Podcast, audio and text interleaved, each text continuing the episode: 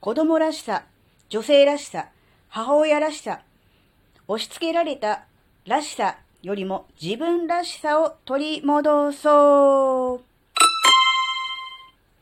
あずききなこがなんか喋るってよ。この番組は子供の頃から周りとの違いに違和感を持っていたあずきなが自分の生きづらさを解消するために日々考えていることをシェアする番組です。こんにちは、あずきなです。よくね、子供の頃に言われませんでしたか？学校とか、まあ親とか、まあ、中学生らしい格好しなさいとか、高校生らしくしなさいとかね。うん。まあ確かに、まあ、世間一般で言われている中学生らしさ、高校生らしさ、まあ子供らしさって言ってもいいでしょうね。は、なんとなく、はっきりはしてませんけど、なんかあるじゃないですか。こう、で、そのイメージよりもこう、逸脱して、そうじゃない、えー、例えばまあ、格好ですね。例えば髪型とか服装とか、そういう持ち物とか、そういうのすると、まあ、中学生らしくないとかね、高校生らしくないみたいな、そういう言い方をされて、まあ、注意されたと思うんですよね。で、大人になるとですね、やっぱりね、求められるのは、今度は女性らしさですよね。うん。なんか、なんだ、ノーメイクで、えー、外に出るとダメみたいな、ね、女性らしさが足りないみたいな、そういうこと言われますよね。で、しばらくすると、え、母親らしさがないとか言われるじゃないですか。なんでしょう、このらしさってって思うんですけど、誰かの価値観や、あるいはイメージ、考え方を勝手に自分に投影して、それから外れたからダメですよって注意されてるっていうことですよね。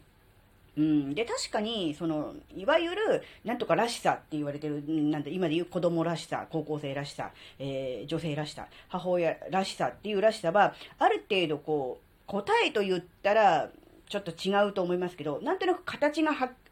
ぼやっとはしてますけど、あるじゃないですか。だからそこの形に自分自身を当てはめるっていうことは、ある程度可能じゃないですか。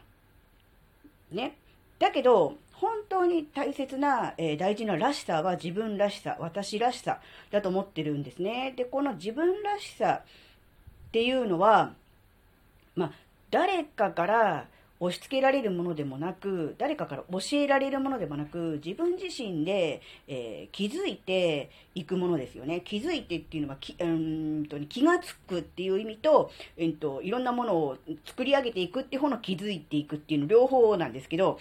ですよね。なので、うん、人からこう押し付けられた、あえて言いますけど、押し付けられたそのらしさっていうのは、うん、形があるから、そこに当てはめるのは結構ね、楽なんですよ。だけど、自分らしさっていうのは、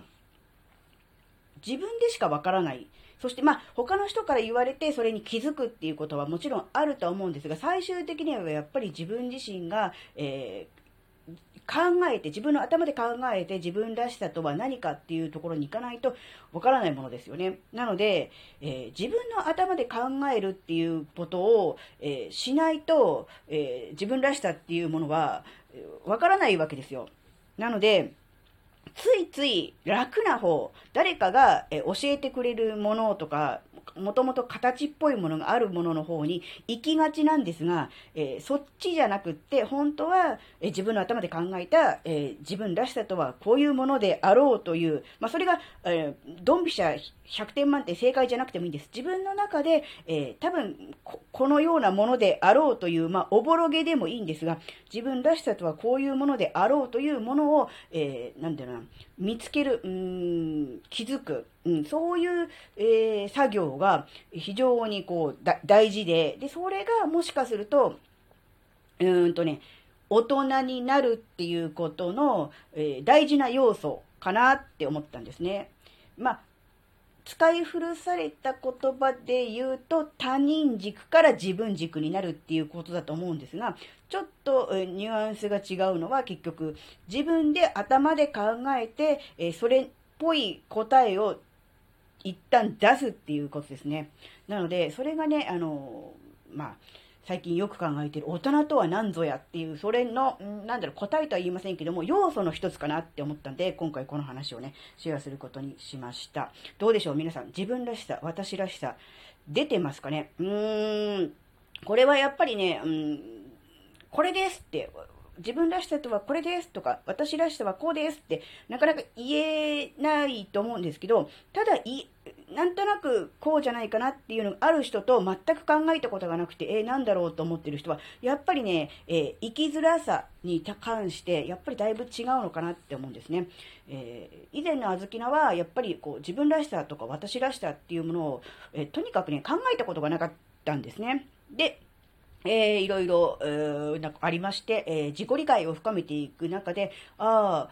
自分にはこういう要素があったんだなとか、こういうことに、えー、特にあの重きを置いて、価値を置いて、えー、生活している、生きているんだなっていうのが分かってくると、自分らしさとは何かっていうのが、えー、まあ、はっきりこれだと言い切れなくてもいいんですが、おぼろげになんとなくこういう感じかなっていうのね、見えてくるようになったんですね。そうすると、その、自分らしさ、まあ、つまりまあ自分の価値観と言ってもいいんでしょうね。そういうものに沿った選択をしていけばいいわけです。逆に自分の価値観やその自分らしさに合わないものは選択しないというね、そういう、なんだろうね、価値基準が、えおぼろげながらできましたので、それに沿っていけばいいので、